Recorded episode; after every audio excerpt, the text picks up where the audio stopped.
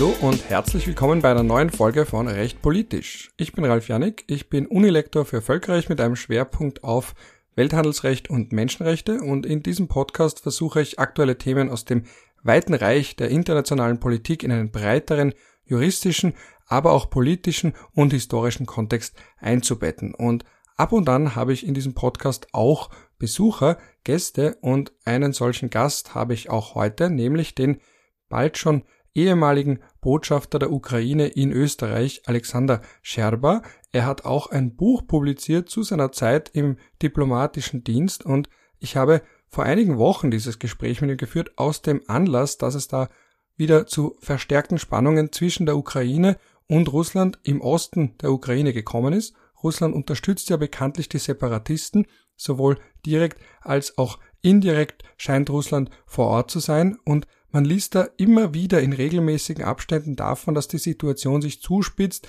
dass dann die NATO nervös wird, was da irgendwie passiert. Auch wenn die Ukraine kein NATO-Mitgliedsland ist, ist immer noch die Sorge, ob es da in irgendeiner Form auch weitergehen könnte. Ich habe ein bisschen mit ihm darüber gesprochen, auch über die österreichischen Avancen, da Blauhelme zu schicken. Das ist überhaupt der Kontext, in dem ich ihn das erste Mal kennengelernt habe. Dann haben wir ein wenig auch darüber gesprochen, auf die, über die österreichischen Versuche, Sputnik von Russland zu kaufen und wie das in der Ukraine wahrgenommen wird und auch ein wenig darüber, ob Neutralität vielleicht nach österreichischem Modell auch eine Idee wäre für die Ukraine, um sich von Russland abzugrenzen, ohne gleich aufgenommen zu werden in den europäischen Raum, in die EU, so als Zwischenlösung vielleicht. Und er hat auch, wie gesagt, vor kurzem ein Buch veröffentlicht, das ich in den Shownotes verlinke und das auf jeden Fall eine Empfehlung wert ist. In diesem Sinne werde ich jetzt nicht länger noch plaudern. Ich hoffe, das Gespräch ist für euch genauso interessant, wie es für mich war und wünsche euch viel Spaß bzw. viel interessanten Inhalt dabei. Ton ab. Ja, schönen guten Tag, Herr Scherber. Vielen Dank, dass Sie sich Zeit genommen haben, um zu sprechen über ein leider sehr ernstes Thema, die aktuelle Lage in der Ostukraine und ganz allgemein dieses Dreiecksverhältnis EU, Russland und Ukraine. Und eigentlich ist es sogar ein Vierecksverhältnis, weil man die USA auch dazu zählen muss. Aber bevor wir mal mit den Fragen beginnen, würde ich Sie bitten, ganz kurz sich den Hörerinnen und Hörern vorzustellen.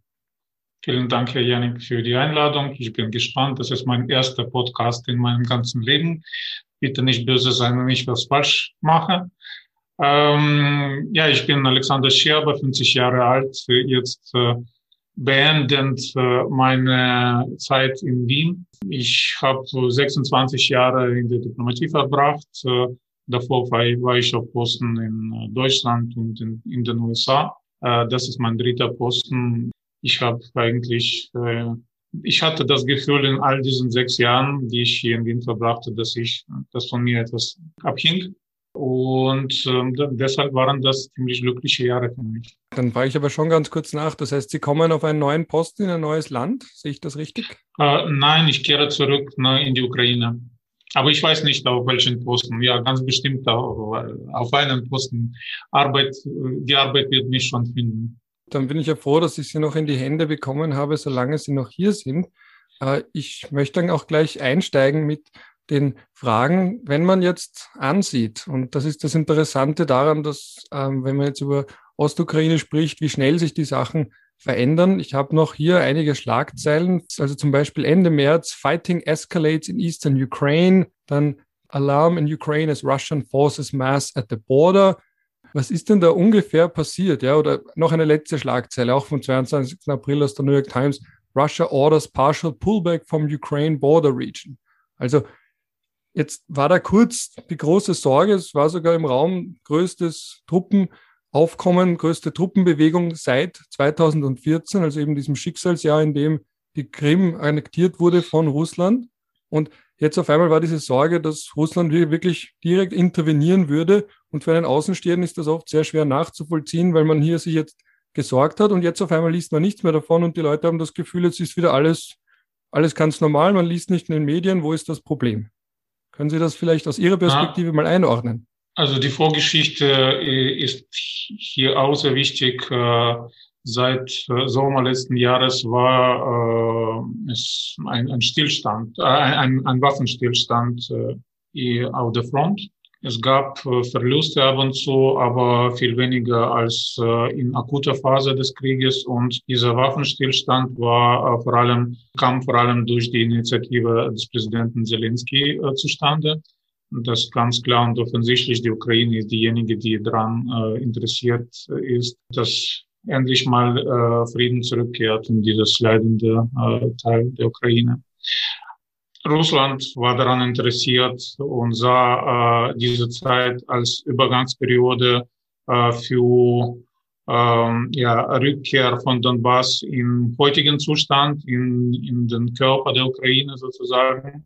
Äh, die wollen äh, äh, Donbass mit der jetzigen Führung jetzt in, als Teil der Ukraine zurückinkorporieren, damit äh, Russland sozusagen über Donbass äh, die Kontrolle über die außenpolitische und alle anderen Entscheidungen der Ukraine hat.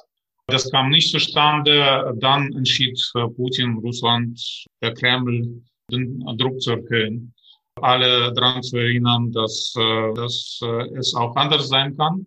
Und vor allem sehe ich das als Erhöhen des Druckes auf den Westen, nicht auf die Ukraine. Die Ukraine ist so, wie sie ist. Die Ukraine kann einige Dinge nicht machen, einige doch, einige doch. Äh, und ja, also das war äh, so Tour de Force, äh, vor allem gegen den Westen, zum einen und zum zweiten. Nicht vergessen, solche Tour de Force, solche Demonstrationen der, der, der Stärke kommen unheimlich gut an in der Bevölkerung in Russland. Und das ist sehr wichtig, weil Putin und seine Partei sind jetzt nicht so beliebt wie noch vor ein paar Jahren. Da ist dann natürlich gleich die Folgefrage. Das heißt, das war eine Art Säbelrasseln auch für ein in, innenpolitisches Publikum. Waren die Sorgen damals begründet, dass man wirklich jetzt aus Russland direkt einmarschieren könnte? Weil meine Wahrnehmung war ja auch sehr lange, dass Russland ja eigentlich das hat, was es wollte, unter Anführungsstrichen. Und viele sagen ja auch, dass Putin die Separatisten unterstützt, direkt und indirekt, aber eigentlich den Osten gar nicht annektieren möchte, weil das eine zu große Belastung wäre und auch zu riskant wäre, aber er gleichzeitig innenpolitisch auch nicht in der Lage ist zu sagen, dass er sie gar nicht unterstützt, weil eben hier ähm, es eine gewissermaßen eine Zwickmühle ist. Haben Sie die Sorge, dass Russland vielleicht doch den Donbass eines Tages einverleiben könnte? Ja, Sie haben recht in dem Sinne, dass äh, Putin keineswegs äh, an Donbass interessiert ist, äh, sondern an der ganzen Ukraine. Und darum geht es für Putin. Also das Problem dieses Krieges ist, dass die zwei Seiten, Russland Ukraine und Ukraine, verschiedene Dinge daraus wollen. Die Ukraine will Frieden, Russland will die Kontrolle. Und Russland ist bereit, den Frieden zu geben, nur im Austausch für die Kontrolle über die Entscheidungen der Ukraine. Das heißt, das heißt quasi über im Austausch für die Freiheit der Ukraine. Und das äh, will die Ukraine keineswegs äh, akzeptieren. Äh, inwieweit das ernst gemeint war und inwieweit die Möglichkeit einer Großoffensive äh, in diesem Sinne mh, hm, möglich war. Ich weiß nicht, ob Sie äh, mit, die, mit dieser äh, Theorie, die heißt auf Englisch Madman Theory äh, äh, vertraut sind. Also das ist ähm, etwas, was, äh, glaube ich, äh, während der Karib karibischen Krise entstand, als äh, dieses Säbelreißeln seitens der Sowjetunion ziemlich groß war und in Amerika sagte man, äh, Khrushchev be benimmt sich wie ein äh, Verrückter, ein Madman. Äh, aber vielleicht ist das auch eine Strategie, eine Taktik, die äh, dem Westen äh, so viel Angst wie möglich einzujagen. Ich habe übrigens das äh, mit einem russischen Kollegen von mir oder meinem einem äh, Freund, der äh, früher russischer Staatsbürger war, jetzt ist er ein Österreicher. Ich habe mit ihm diese, diese, diese Parallele geteilt und er sagte, ja, dass diese Madman Theory haben wir in Russland auch. Äh, nur in Russland heißt das die, heißt das die Theorie äh, eines betrunkenen Nachbarn. Man vergleicht, äh, äh sagen wir, Khrushchev in karibischer Krise oder in diesem Fall ähm, Putin mit einem betrunkenen Nachbar, der eigentlich niemand weiß so genau, also was von ihm zu erwarten ist. Aber vielleicht ist das nur ein Spiel. Vielleicht ist das in der Tat nur eine, eine, eine Strategie. Und wahrscheinlich ist das auch. Äh, nur äh, diese Strategie äh, hat Erfolg gehabt in dem Sinne, dass ja wirklich große Angst äh, ziemlich vielen im Westen eingejagt hat. Komischerweise in der Ukraine war man äh, sehr natürlich sehr gespannt, aber mh, mm, war man sich sehr im Klaren, äh, dass ja, wenn er kommt, wenn Russland kommt, wenn Putin kommt, wenn er entscheidet, diese verrückte Sache zu machen, dann werden wir ganz entschieden zurückkämpfen. Ja, und was ist dann die, die Lage im Moment? Heißt das jetzt im Moment ist es wieder so wie, wie früher, wie immer, weil das gilt ja auch oft als Frozen Conflict. Also es ist zwar ein Konflikt, aber es ist nicht mehr einer, der eine Intensität aufweist wie ein typischer Krieg, sondern er, er, er dämmert so vor sich hin. Es gibt keinen richtigen Frieden, keine richtige Lösung, aber es gibt auch keinen richtigen Krieg. Was ist jetzt im Moment die Lage in der Ostukraine? Und es gibt kein, auch keine äh, richtige Frozen, keine richtige Gefriertheit in diesem Konflikt. Ja, äh, es ist äh, alles, alles offen, alles. Also Gott sei Dank äh, fließt das Blut nicht so wie im Jahre 2014, 15. Aber alles ist offen, alles ist möglich. Ich hoffe, dass Putin versteht. Also wenn er äh, eine große Offensive wagt, dann es kann sein, dass sie ein Ende äh, für die Ukraine bereitet, aber das wird auch das Ende Russlands sein. Also da, da bin ich überzeugt. Also dann, dann werden die Probleme, die äh, also Russland in diesem Fall äh, ja mit denen Russland in diesem Fall äh, konfrontiert wird, ganz, ganz schlimm. Das wird kein Blitzkrieg sein, also so, sagen wir das so. Wie die Lage jetzt ist, also die, die Lage ist, also wenn ich die, mir die Nachrichten ansehe, so wie vor diesem Bild ab, äh, an der Grenze abgesehen von der Situation im Asowischen Meer. Im Asowischen Meer ist das unglaublich spannend zurzeit. Im Asowischen Meer äh, ist jetzt eine de facto Blockade seitens Russlands. Und das kann natürlich unglaubliche finanzielle Verluste für die Ukraine bereiten. Und das, das wäre ein Pulverfass. Warum ein Pulverfass? Weil, äh, weil äh, Asowische, das Asowische Meer ist eigentlich nicht so groß. Das ist zurzeit äh, quasi so ein See geworden, ein Binnensee geworden. Äh, weil äh, Russland da den Eingang kontrolliert. Und dieses Binnensee ist voller Militär. Waffen und die Spannung ist sehr groß. Die Möglichkeit sogar eines Fehlers ist auch enorm und daraus kann etwas ganz Schlimmes resultieren jetzt ein bisschen nach vorne blicken, gibt ja zwei Szenarien, die im Raum stehen. Einerseits NATO-Beitritt der Ukraine, ein ganz ein heißes Thema, weil ja immer wieder gesagt wird, dass Russland sich von NATO bedroht fühlt, weil sie immer näher kommt, vor allem auch durch die Aufnahme von ehemaligen sozialistischen, realsozialistischen Ländern. Das ist ja immer diese geopolitische Brille, die sagt, Russland fühlt sich eigentlich in der Defensive und eigentlich ist die NATO aggressiv. Das ist ja das, die russische Wahrnehmung oder zumindest die, die von Putin. Und die andere, Variante ist noch die, dass die Ukraine, und das ist ja übrigens auch der Punkt auch für die Hörerinnen und Hörer, warum wir beide uns kennen, weil ich mich mit Ihnen mal über das Thema unterhalten habe, diese Option Neutralität und Österreich ja auch mit dem Gedanken gespielt hat oder man zumindest damals unter Kurz noch angekündigt hat, man würde Peacekeeping-Truppen, also eben UNO-Blauhelme durchaus, man wäre bereit, in den Osten der Ukraine zu schicken, um als Puffer zu agieren. Das war damals eine Ankündigung, daraus ist nichts mehr geworden. Aber Vielleicht könnten Sie ein paar Worte sagen zu diesen zwei Optionen. Also einerseits NATO-Beitritt, andererseits eine neutrale Ukraine, die vielleicht auch sogar UNO-Soldaten an der Grenze zu Russland hat, um als Puffer zu dienen. Auch äh, ein Land, das nicht neutral ist, kann äh, an Friedensstiftern interessiert sein. Und äh, für, für, die Frieden, äh, für die Friedensstifter-Idee sagen wir absolut ja.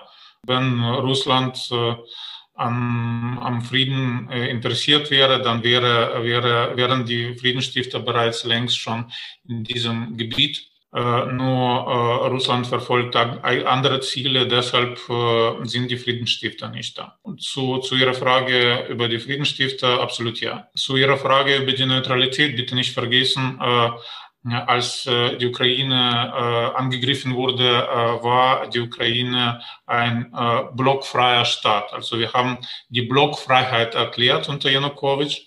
Ähm, das heißt, das heißt, hieß mit anderen Worten Neutralität, ja. Und äh, an dem Zeitpunkt, wo wir angegriffen wurden, war die Unterstützung für die NATO-Mitgliedschaft der Ukraine 14 Prozent.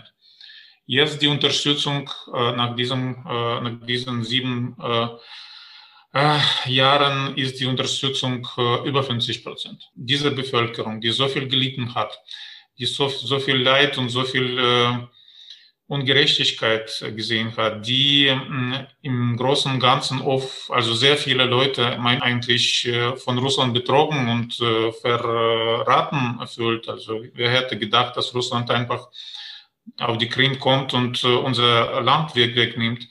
Für dieses Land ähm, ist jetzt die Idee einer Neutralität wahrscheinlich eine Zumutung. Also die, das Schmerz ist zu groß äh, der Krieg sollte vorbei sein äh, und äh, die Emotionen vielleicht nicht so am Ende, um solche Frage überhaupt, also sogar theoretisch anzusprechen. Aber zurzeit kann ich mir das nicht vorstellen, dass äh, ein Politiker so quasi diese Idee an die ukrainische Bevölkerung verkaufen kann. Was die NATO-Mitgliedschaft angeht, also da hm, wissen Sie besser als ich die ganze Stimmung. Natürlich, also ich äh, akzeptiere äh, diesen Prämisse, dass Russland irgendwie sich bedroht fühlt oder provoziert wurde. Die ehemaligen sozialistischen Staaten bewegten sich Richtung NATO, weil sie von Russland bedroht wurden weil sie, weil sie von Russland bedroht fühlten. Und äh, die ganze Situation mit der Ukraine zeigt, dass es auch zu Recht war, dass sie zu Recht äh, sich so fühlten. Aber wir wissen, die Stimmung im Westen äh, ist nicht sehr, mh, hm, ist, ist nicht sehr entgegenkommend zur Idee der ukrainischen äh, Mitgliedschaft. Äh, damit sollen wir auch leben. Das heißt, man ist ein bisschen zwischen zwei Welten, die beide nicht attraktiv sind, weil Neutralität als Option wahrgenommen wird, das heißt eigentlich auch Vulnerabilität, also Verletzlichkeit. Ja. Man, und gleichzeitig aber, man bekommt die kalte Schulter gezeigt, zumindest wenn es darum geht, wirklich zur NATO zu kommen, weil das ja bedeuten würde, dass es zumindest eine rechtliche Verpflichtung gibt, die Ukraine zu unterstützen. In welcher Form ist nicht ganz klar, aber zumindest wäre man Teil eines Verteidigungsbündnisses und das ist für die USA dann wahrscheinlich dann doch wiederum zu riskant. Ja, erstmal, äh, ich will hinzufügen, äh, aus meiner Sicht ist der einzige Weg äh, für die Lösung dieses Konflikts ist der Weg der kleinen Schritte. Man muss zuerst irgendwie äh, das Blutvergießen äh, stoppen. Man muss diese Region stabilisieren. Ich bin nicht derjenige, der ähm, äh, den Ausdruck gefrorener Konflikt erschreckend findet oder äh, unakzeptabel. Ich glaube, gefrorener Konflikt ist äh, das meiste, was wir aus der heutigen Situation machen können. Zuerst einfrieren und dann lösen. Und lösen geht es nur schrittweise. Vor allem natürlich, also erstmal äh, müssen die Emotionen abkühlen. Das Blut äh, soll äh, nicht mehr fließen. Äh, die Wirtschaft und die Zeit sollen die Wunden heilen, die dann, und erst dann wird das Völkerrecht in Donbass, in einem Teil der ukrainischen Donbass und äh, auf der Krim wiederhergestellt. Äh, was den Besuch von äh, Anthony Blinken angeht, das Symbolhafte an diesem äh, äh, Besuch ist für die Ukraine äh, von ausschlagender Bedeutung. Das ist wichtig. Wir wollen fühlen, dass wir in diesem Krieg nicht alleine sind, dass wir äh, einen starken Partner haben. Das war nicht immer der Fall äh, mit dem Präsidenten äh, Trump. Wir wollen fühlen, dass diese neue Administration, Administration sich ein bisschen anders benimmt. Was ist denn ganz allgemein Ihre Bilanz jetzt, wenn wir schon das Thema ansprechen, über die vier Jahre Donald Trump? Wie haben Sie das wahrgenommen? Also in Bezug auf die Ukraine. Also ich habe ja. ich habe viereinhalb Jahre dort gelebt. Meine Tochter ist dort geboren. Also ich ich habe so eine Bindung an diesen dieses Land. Ich ich deshalb also waren diese diese vier Jahre sehr emotional für mich, emotional geladen. Äh, wie für sehr viele, die äh, Amerika sympathisch finden. Ähm, ja, die Bilanz ist, äh, es gibt äh, ja gute Nachrichten und schlechte Nachrichten. Die guten Nachrichten absolut klar und deutlich war, dass Amerika endlich mal ähm, äh, die äh, Waffen äh, an die Ukraine lieferte, äh, so dass die Ukraine sich verteidigen konnte. Das ist äh, zum einen. Ähm, zum Zweiten, es war sehr ermutigend für uns, dass ähm, Amerika äh, sich so stark gegen Nord Stream 2 eingesetzt hat. Äh, andererseits natürlich war, war die persönliche Einstellung von Trump gegenüber der Ukraine ähm, äh, nicht immer sehr klar und nicht immer sehr positiv und erfreulich für uns. Ja, Sie machen ein Fass nach dem anderen auf. Äh, kurz nachhaken muss ich jetzt schon auch Nord Stream 2. Wie ist da jetzt die Lage im Moment Ihrer Meinung nach? Also die Wahrnehmung von vielen ist ja, die USA, also in, in der EU ist ja die Stimmung, die USA reden uns da rein. Und für Europa ist natürlich Russland immer ambivalent. Einerseits ist man natürlich selbst besorgt vor Russland, andererseits möchte man natürlich russisches Gas. Und die Ukraine ist da mittendrin. Wie ist da Ihre Position dazu? Können Sie die der EU verstehen, vor allem von Deutschland, oder sind Sie der Meinung, dass man doch eher sich den USA zuwenden sollte, weil man so irgendwie abhängig ist von Russland? Also Nord Stream 2 ist eine unglaubliche Ungerechtigkeit vor allem. Also mm, äh, dieser Krieg, äh, den Russland äh, gegen die Ukraine führt, der wäre schon längst vorbei, wenn äh, die Gaslieferungen oder die Gaserträge, äh, die, äh, die Gewinne, die Russland daraus zieht, darunter gelitten hätten. Stattdessen wurde diese neue äh, Gaspipeline gebaut. Das ist ungerecht. Das ist äh, unnötig.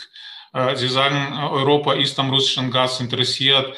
Europa hat russisches Gas. Ich sehe nicht, dass da irgendwie so Störungen entstehen oder Defizite. Der einzige Sinn dieser Pipeline, Gaspipeline, ist die Ukraine zu bestrafen und die Ukraine, die Ukraine umzugehen die Ukraine unnötig zu machen und äh, für Russland natürlich strategisch äh, die Ukraine verlässlicher zu machen. Also in dem Sinne, dass wenn es zu einem großen Krieg äh, kommt, dann ist der Kosten, ist der Kosten für Russland nicht so hoch, wenn Russland die Gaslieferungen anderswo verlegen kann. Obwohl die Ukraine ja auch russisches Gas bezieht und braucht. Das ist natürlich ja, natürlich. Also das ist und äh, wir brauchen äh, wir, natürlich wir beziehen äh, ja also in dem Sinne wir, offiziell beziehen wir natürlich kein russisches Gas. Wir beziehen slowakisches Gas oder ich weiß nicht äh, woher äh, es kommt, aber es gibt äh, diese diese diese Vorstellung und wahrscheinlich nicht ganz unbegründet, dass ursprünglich das dieses Gas äh, russisch ist. Ähm, ja, äh, wir alle, äh, solange wir nicht äh, energieeffizient sind äh, und äh, auf äh, erneuerbare Energie uns umgestellt haben, hängen wir von Gaslieferungen ab und das ist ganz normal. Aber wozu, aber wozu Nord Stream 2? Also das ist, das ist klar und deutlich ein politisches Projekt und eine noch eine äh, Strafe gegenüber der Ukraine, die Europa äh, gewählt hat. Ja, die wirtschaftliche Argumentation wäre zu sagen, dass man Handelswege, Transportwege verschnellert und eben das Gas, dass die USA das Interesse haben, ihr Gas nach Europa zu bringen, das aber dann wiederum viel schwieriger ist zu transportieren und der Landweg von Russland nach Europa nun mal einfach der leichtere ist. Das ist es, so wie ich es ja, wahrgenommen habe. Und das ist dann ein absoluter Zufall, dass es gerade zur Zeit des äh, russisch-ukrainischen Krieges kommt. Ja. Wie gesagt, da müsste man fast eine eigene Folge aufnehmen, aber ich, ich, ich habe Ihren Punkt gut verstanden und das ist natürlich dann auch das, die Frage, ja, das ist natürlich eine, vor allem die für Österreich nicht so essentiell ist, aber das müsste man dann auch, ähm, ja, wäre interessant, wie jetzt, wenn wir da noch einen, einen Repräsentanten aus Deutschland hätten, wie er oder sie das sehen würde ähm, weil ja Deutschland da auch eine, eine ganz eine entscheidende Rolle spielt. Aber nachdem Deutschland nicht mit uns hier sitzt, will ich auch nicht die deutschen Argumente vorwegnehmen. Äh, ich hätte noch eine, eine andere damit zusammenhängende Frage, nämlich die Impfstoffe. Also Russland, auch China, auch die USA jetzt beginnend auch die Europäische Union betreiben ja Impfstoffdiplomatie.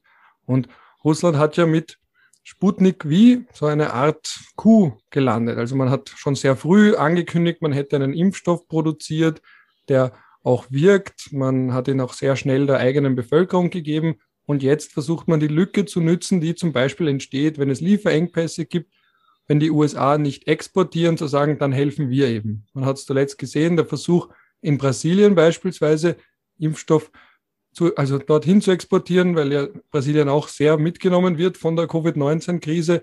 Dann haben brasilianische Regulatoren aber im Ende gesagt, wir sind nicht ganz sicher, dieser Impfstoff erfüllt unsere Kriterien nicht. Auch Österreich hat angekündigt, sehr viel Sputnik V zu kaufen, bis zu eine Million Dosen. Was macht das mit Ihnen oder wie sehen Sie das, wenn man jetzt einerseits sagt, ja, hm, mit Russland das ist natürlich immer so eine Sache. Andererseits brauchen wir ja unbedingt Impfstoffe. Ist es da nicht wichtiger zu sagen, man lässt jetzt mal die Geopolitik beiseite und man kauft Impfstoffe, weil wir so viele brauchen, wie wir nur irgendwie bekommen können? Wie ist denn da Ihre Sicht auf diese Impfstoffdiplomatie und vor allem eben auch in Bezug auf Österreich? Wie fühlen Sie sich, wenn Sie hören, dass zum Beispiel der Bundeskanzler ankündigt, bis zu eine Million Impfstoffdosen aus Russland zu kaufen? Und das während der Ukraine-Krise und während die Krise eskaliert ist oder zumindest an der Kippe stand zu eskalieren oder es zumindest die Bedrohung bestand, dass hier Truppenaufmärsche stattfinden.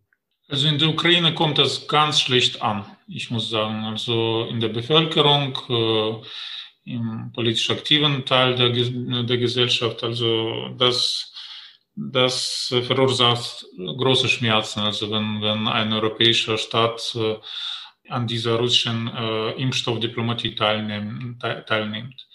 Äh, deshalb also, der ukrainische Botschafter ist wahrscheinlich der äh, falsche, die, die falsche Person, um diese Frage zu stellen. Bei uns ist das sehr emotional. Bei uns ist das sehr äh, äh, politisch geladen.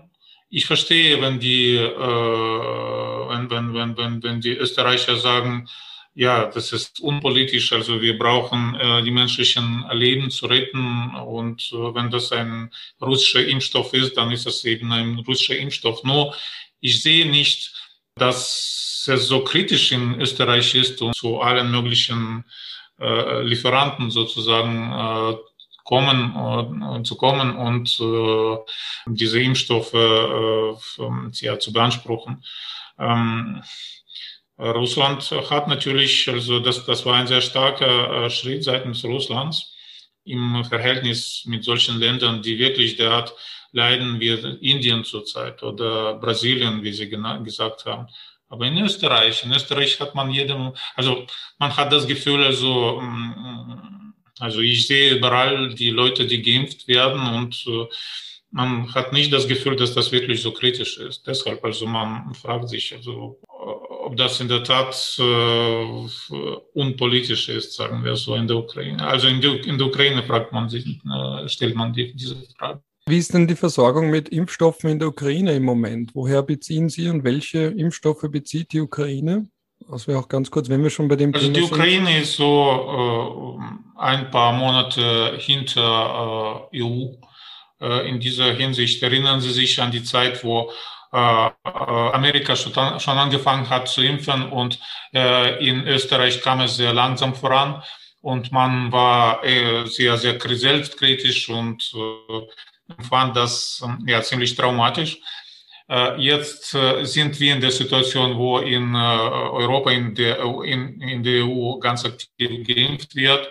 Aber es kommen jeden Tag neue Nachrichten, also äh, eine Million äh, Pfizer äh, kommt aus Amerika, einige hunderte Tausende kommen von Polen. Also die Länder, die unsere engsten Partner sind, also die helfen aus und ähm, es kommt voran. Also man, man hat das Gefühl, dass im Sommer wirklich die aktive Phase der Impfung statt, äh, stattfindet. Aber zurzeit natürlich äh, wir, wir Ukrainer haben diese Tendenz, äh, unsere Regierung bei jeder Möglichkeit ganz aktiv zu kritisieren. Und in so einer Situation ist die Kritik besonders laut natürlich. Man hört das, ich höre das als Botschafter auch. Ja.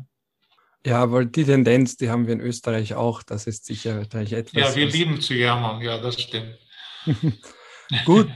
Ja, dann, dann danke ich an dieser Stelle. Gibt es noch danke etwas, Ihnen. was Sie so als letztes vielleicht noch unbedingt gesagt haben wollen oder fehlt Ihnen etwas in der Berichterstattung? Äh, ist irgendetwas falsch verstanden worden? Vielleicht noch zum Abschluss. Wenn ja, das Schöne an einem, an einem Podcast ist ja, dass man Zeit hat. Das heißt, wenn Sie noch so eine letzte Nachricht oder irgendetwas Ihnen einfällt, was oft falsch verstanden wird, dann haben Sie jetzt die Gelegenheit dazu. Ja, äh, ich hatte ein Interview übers Wochenende mit einem äh, Fernsehkanal äh, in, äh, in der Ukraine und äh, man hat mich gefragt, was war, was war das Schwierigste in diesen sechs Jahren?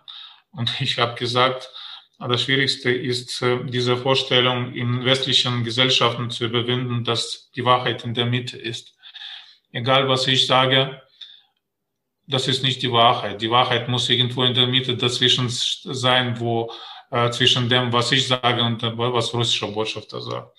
Und äh, ich will nur sagen, die Wahrheit ist, wo die Wahrheit ist. Äh, und ich will einfach die äh, dieses wunderschöne Land, das mir wirklich also diese wunderschönen, wunderbaren Jahre geschenkt hat, äh, mir und meine Familie einfach äh, darum bieten, äh, das nicht zu vergessen. Manchmal ist die Wahrheit, wo die Wahrheit ist und nicht in der Mitte. Zum einen. Und zum zweiten, wenn ich so eine äh, kleine Botschaft an diejenigen äh, äh, verbreiten darf oder übermitteln darf, ähm, die an der Ukraine interessiert sind. Mein Buch ist herausgekommen. Äh, es heißt auf Englisch äh, Ukraine versus Darkness, Undiplomatic Thoughts. Und ähm, ziemlich viele Erfahrungen, die ich in diesen sechs Jahren hier in Österreich gesammelt habe und überhaupt in meinen 26 Jahren äh, der Diplomatie, in der Diplomatie sind in diesem Buch. Also wenn Sie interessiert sind, bitte zugreifen. Ich packe den Link auch sehr gerne in die Show Notes, damit die Hörerinnen und Hörer, falls sie eben jetzt Interesse bekommen haben, wie die Sicht eines langjährigen ukrainischen Diplomaten auf das Weltgeschehen ist, dann werde ich da sehr gerne auch den Link in die Show Notes packen, dass man das aufrufen kann und freue mich auch, dass wir das auch noch deponieren konnten. Gut, dann wie gesagt noch einmal danke, dass Sie sich die Zeit genommen haben, um ein paar Themen abzuhandeln. Ich freue mich auch, dass Sie unterm Strich dennoch eine gute Zeit hatten in Österreich. Es klingt für mich zumindest sehr danach, dass sie auch Österreich in guter Erinnerung behalten, Österreich verbunden bleiben. Und noch einmal danke für das Gespräch. Danke Ihnen. Ja, das war mein Gespräch mit Alexander bzw. Alexander Scherber, dem, wie gesagt, bald nicht mehr Botschafter der Ukraine in Österreich. Ich bin schon sehr gespannt, wie sein weiterer Weg weitergeht. Und ich hoffe an dieser Stelle, dass es für euch, wie am Anfang gesagt, eine interessante Folge war. Ich freue mich über Feedback jedweder Art. Dieser Podcast lebt davon, dass er geteilt wird, auch von den kleinen Spenden, die bei mir immer wieder eintrudeln, sei es für den Kaffee, sei es auch für Serverkosten, die dieser Podcast nun mal mit sich bringt, sei es für neue Mikrofone und dergleichen. Da bleibt mir jetzt auch nur noch nach dieser kurzen, ganz subtilen bitte vielleicht in irgendeiner Form diesen Podcast zu unterstützen, wenn ihr ihn mögt. Mein übliches Satzal zum Schluss.